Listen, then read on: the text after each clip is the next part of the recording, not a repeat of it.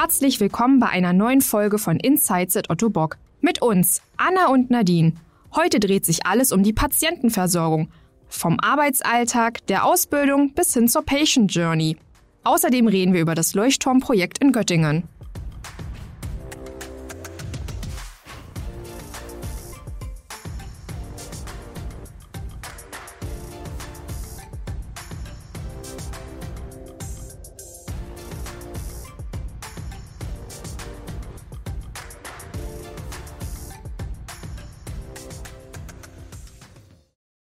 Herzlich willkommen zur zweiten Folge im neuen Jahr, beziehungsweise eigentlich nicht mehr ganz so neues Jahr. Wie sieht's denn so bei dir aus eigentlich so mit Vorsätzen? Wir haben ja in der Dezemberfolge, glaube ich, mal ein bisschen schon über das Thema Uni gesprochen und ich weiß, das ist gerade bei uns beiden sehr präsent aus. Hast du da irgendwelche Vorsätze? Hast du sie eingehalten? Hast du andere Vorsätze? Wie läuft's? Ich habe jetzt im Januar noch meine eine Hausarbeit abgegeben, mein Exposé erstmalig meinem Prof vorgestellt für meine Bachelor-Thesis. Läuft mehr oder minder, würde ich sagen. Und bei dir? Ja, ich glaube, ich kann mich auch nicht beschweren. Ich hatte jetzt vor, ich glaube, zwei oder drei Wochen äh, meine letzte Klausur, also die erste für dieses Jahr und jetzt noch eine Klausur nächsten Monat vor mir und noch so die ein oder andere Abgabe, aber ich denke, läuft eigentlich ganz gut. Für alle, die es interessiert, wo wir mal wieder sind für die Aufnahme, Anna und ich sitzen heute hier in so einer kleinen Konferenzbox bei uns in Berlin auf Bötzow. Also nicht wundern, falls man vielleicht im Hintergrund mal den ein oder anderen Kollegen hört, der hier gerade an uns vorbeiläuft. Genau, heute haben wir uns quasi unser eigenes kleines Studio hier errichtet. Jetzt sind wir mal gespannt, ob das irgendwelche Auswirkungen auf unsere Tonqualität oder so hat. Nadine, Heute geht es ja um ein ganz zentrales Thema unserer Arbeit, und zwar um das Thema Patient Care. Dass der Mensch im Fokus unserer Arbeit steht, zeigte sich ja bisher in ganz vielen Folgen, zum Beispiel auch in der dritten Folge, die Lukas und Marcel noch gemacht hatten, mit dem Titel Die Arbeit am Menschen und zu Gast war da Torben Berster. Also falls euch das Thema interessiert, könnt ihr auch gerne einmal nochmal reinhören, denn auch dort sprachen sie über das Thema ganzheitliche Versorgung das Arbeiten im Team und dieses abhängig voneinander sein, das ist eigentlich bei uns essentiell. Die Bereiche Technik, Therapie und Medizin, das sind da so die drei wichtigsten Dinge. Als Beispiel im OP-Saal wird ja schon entschieden bei der Durchführung einer Amputation, wie nachher die Versorgung aussehen kann oder welche Hindernisse vielleicht auch entstehen könnten wenn der Operateur kein Spezialist ist für den Bereich Orthopädietechnik und da nicht gewisse Dinge im Hinterkopf hat. Und genauso können wir Therapeuten auch kein effektives Training machen, wenn das Hilfsmittel nicht gut auf den Anwender angepasst ist. Wenn der Therapeut den Anwender nicht gut auf die Versorgung vorbereitet hat, äh, Kompressionstherapie und solche Dinge durchführt, dann hat der Orthopädietechniker nachher Steine im Weg und es gibt Schwierigkeiten mit der Passform vom Hilfsmittel. Also wir sind echt sehr eng da miteinander verzahnt. Wir haben ja diesen Autobock Treatment Cycle. Da sieht es auch erstmal so aus, als wenn es so einzelne Schritte wären. Ein Step für den Techniker, ein Step für den Therapeuten. Aber es ist wirklich so, dass die meisten Schritte gemeinsam stattfinden. Dass man dann jeder aus seiner Richtung schaut, was kann ich jetzt in diesem Punkt gerade beifügen. Und das ist manchmal total spannend, dass eine Berufsgruppe vielleicht einen Punkt gar nicht so auf dem Schirm hat und die andere Gruppe dann sagt, aber hey, da gab es doch die und die Einschränkungen noch und das müssen wir unbedingt mit einbeziehen, sonst wird nachher das ganze Ergebnis nicht gut sein. Und ich finde, das ist total förderlich, um da gemeinsam nach der besten Lösung zu schauen.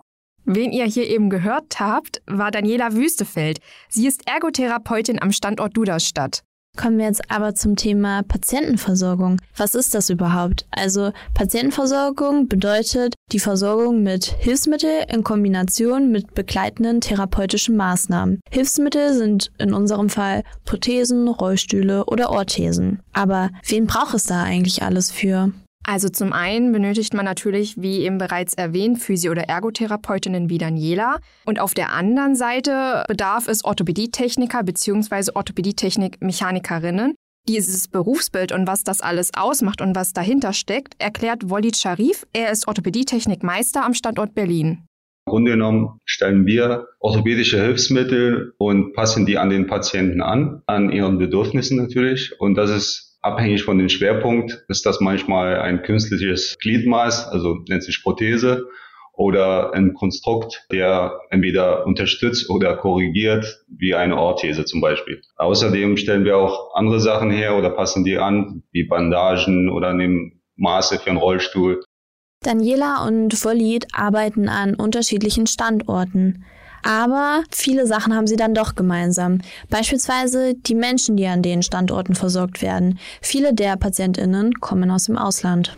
Wir in unserer alltäglichen Arbeit, aber auch generell in Verbindung mit Ottoborg fällt auch immer wieder der Begriff der Patient Journey. Aber was ist denn das überhaupt? Früher hat man ja die Patientenversorgung als eine Art Kreislauf gesehen. Das hatte Daniela auch vorhin kurz gesagt mit diesem Treatment Cycle. Heute wissen wir aber, die Patientenversorgung fängt bereits bei dem Erstkontakt an, also wenn die Patientinnen nach Hilfe suchen. Dann geht es weiter mit der Kontaktaufnahme beispielsweise mit Otto Borg, dann über die Erstversorgung, dann weiter zur Versorgung mit der zweiten bzw. Definitivprothese bis hin eben zur lebenslangen Betreuung. Und das ist der Prozess der Patient Journey.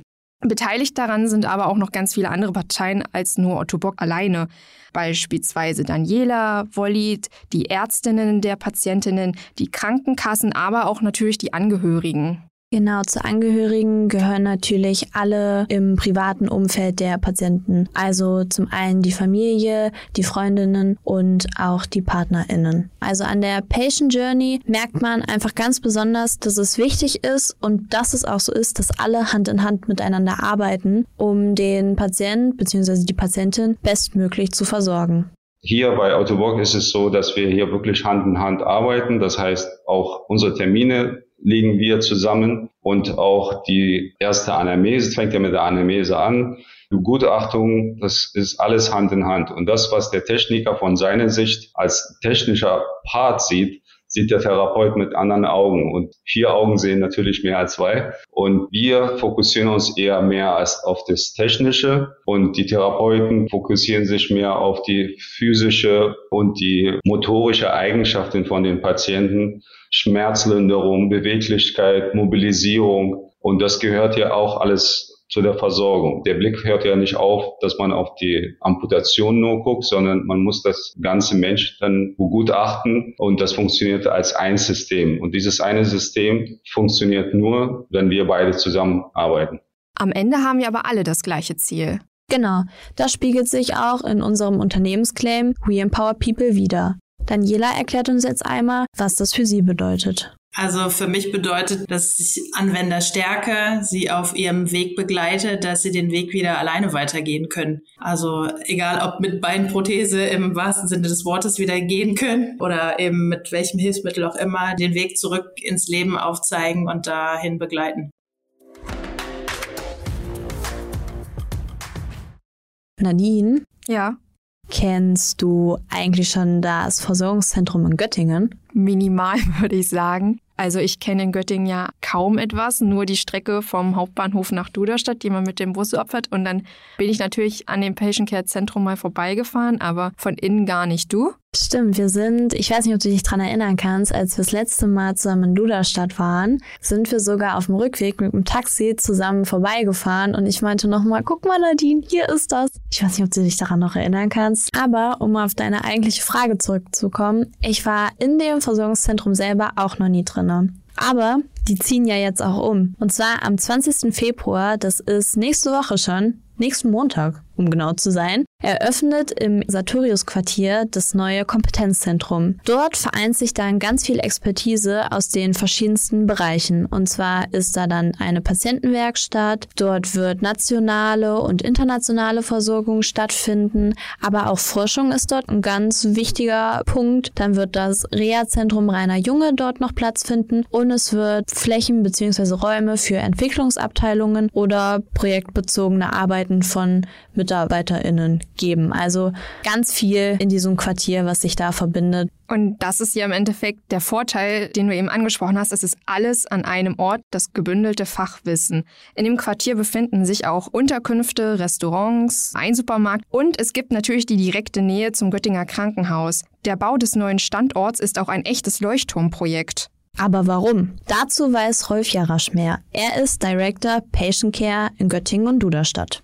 Also zum einen ist es natürlich für uns insofern besonders, dass wir da jetzt nach 30 Jahren des Expandierens im Haus natürlich die Möglichkeit kriegen, uns komplett neu zu organisieren. Das heißt, wir ziehen hier um aus wirklich viel zu engen Räumlichkeiten in wirklich sehr schöne, großzügige und neue. Und wir haben natürlich auch die Möglichkeit, unsere Prozesse zu optimieren. Also wir haben ja eine Lean-Werkstatt dort eingebaut. Mitarbeiter, die vorher an Werkstättenbänken gestanden haben, arbeiten viel mehr prozessorientiert, äh, haben teilweise gar keine eigenen Werkbänke mehr. Wir haben dort Möglichkeiten der digitalen Kommunikation mit unseren Partnern in der Patient Care Dachgruppe und all diese vielen neuen Möglichkeiten haben wir da ausgeschöpft. Darüber hinaus können wir natürlich zeigen, wie das New Brand für Ottobock Patient Care aussehen wird. Das wird ja so auch der erste wirklich komplett ausgestattete Patient Care Standort sein nach dem New Brand. Das hat ganz viel mit unserer neuen Vorstellung des Customer Experience zu tun. Also der Patient ist ja nun deutlich selbstbewusster geworden in den letzten Jahren und das ist ja auch sehr gut so. Das heißt, er sucht ja jetzt nicht unbedingt nach einem klinischen Design. Die meisten Patienten kennen Kliniken und Rehabilitationszentren nur zu Genüge und wir haben uns klar zur Aufgabe gemacht, dort viel wärmere, aber auch sympathischere Räumlichkeiten zur Verfügung zu stellen, die jetzt nicht mehr an Kliniken erinnern, sondern wirklich nach einer Servicestätte. Und genauso sind wir aufgestellt. Also es wird insgesamt wärmer, natürlicher äh, und viel kundenfreundlicher. Wir können das Thema Business Solution, was ja in Deutschland jetzt äh, seit dem 1.1. ausgerollt wird, zeigen. Also das Zusammenspiel zwischen Planen, Einrichten, optimierten Werkstattprozessen bis hin zum Nutzen von IFAB-Funktionen, um eine bessere Effizienz und noch ein besseres Ergebnis zu erzeugen. Auf dem, nennen wir ihn mal Campus, befindet sich auch künftig der Orthobionik-Studiengang der HAWK. Studierende erhalten dort damit direkten Zugang zu den Werkstätten. Also ein Werkstattzugang kann damit integriert werden in ihre Praktika und sie haben damit auch kurze Wege, um die Versorgung direkt zu erleben, beispielsweise eben über die Praktika oder als Werkstudentin oder einfach als Besucherin. Genau, also alles wird einfach nahbarer und bringt dadurch natürlich auch viel mehr Möglichkeiten zu einer noch stärkeren Interaktion mit. Aber nicht nur die PatientInnen haben davon was, sondern auch Ottobock. Für uns ist es natürlich auch wichtig, weil wir natürlich aus dieser Zusammenarbeit mit den Hochschulen ja auch junge interessierte Leute kennenlernen, die möglicherweise dann zu uns auch als Fachkräfte einsteigen, wie in den letzten Jahren auch schon häufig geschehen. Apropos Ausbildung. Otto Bock bildet ja auch den Beruf des Orthopädietechnikmechanikers aus. Wer sich also dazu entschließt, diese Ausbildung zu machen oder generell dieses Berufsbild auszuüben, sollte mitbringen Technikaffinität, sie sollten offen sein und neugierig. Ansonsten ist es aber auch einfach super wichtig, empathisch zu sein, kommunikativ, motivierend, geduldig und es ist ein Handwerksberuf. Man sollte auch nicht gerade mit zwei linken Händen auftauchen. Das finde ich dann auch toll, da dann die Entwicklung und den Fortschritt von den Kindern zu sehen. Äh, am Anfang waren die da und haben Unterstützung gebraucht und irgendwann kommen die so gut damit klar. Also am Anfang musste Mama und Papa noch helfen beim Anziehen der Orthesen und irgendwann heißt dann, nee, Papa, lass los. Ich will es alleine anziehen. Und das ist halt richtig toll mitzubekommen, da einfach auch mitzuwachsen, das alles mitzuerleben wie ihr hier eben gehört habt, war Laura Barchet. Sie absolviert diese Ausbildung gerade zur Orthopädie-Technik-Mechanikerin. Interessanter Fakt, Laura und ich kennen uns auch, weil wir im gleichen Ausbildungsjahrgang sind. Ach cool, dann seht ihr euch ja voll oft auf Azubi-Veranstaltungen. Ja, und ich bin auch immer schlauer, wenn wir auseinandergehen nach einem Gespräch, weil sie erzählt mir immer so viele tolle, interessante Sachen von ihrem Beruf. Ach ja, das passt ja perfekt, denn jetzt erklärt Laura euch, wie man sich die Ausbildung vorstellen kann. So, unser Aufgabenbereich ist sehr vielfältig. In unserer Ausbildung durchlaufen wir immer drei Stationen. Zum einen ist es im Headquarter in Duderstadt, ist es die IFAB, ist kurz für Individual Fabrication und dort lernen wir sozusagen das reine Handwerk. Also wir lernen verschiedene Fähigkeiten und Fertigkeiten,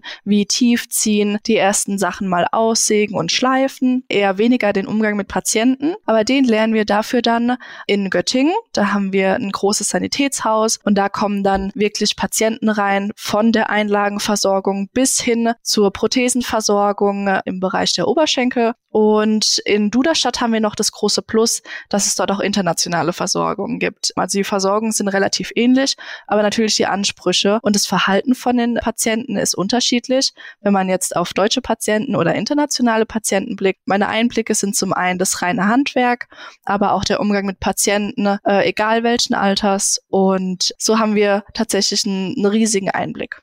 Zusätzlich können die Auszubildenden nach Absprache auch nach Berlin kommen um mal den Standort kennenzulernen oder einen Auslandsaufenthalt in der EU im zweiten Ausbildungsjahr absolvieren. Da haben wir von Laura den Tipp bekommen, dass sich der Zeitraum nach den Prüfungen am besten dafür eignet. Und was man natürlich auch sagen muss, der Beruf ist einfach super dankbar. Wirklich an den PatientInnen erkennt man einfach super die Fortschritte. Also was genau bewirke ich eigentlich mit meiner Arbeit? Man sieht einfach tagtäglich, wofür man arbeitet. Und der Beruf hat einfach eine super große Bedeutung, denn ohne einen Orthopädietechniker bringt die beste Prothese nichts. Und das zeigt sich auch einfach immer wieder in Anwendergeschichten.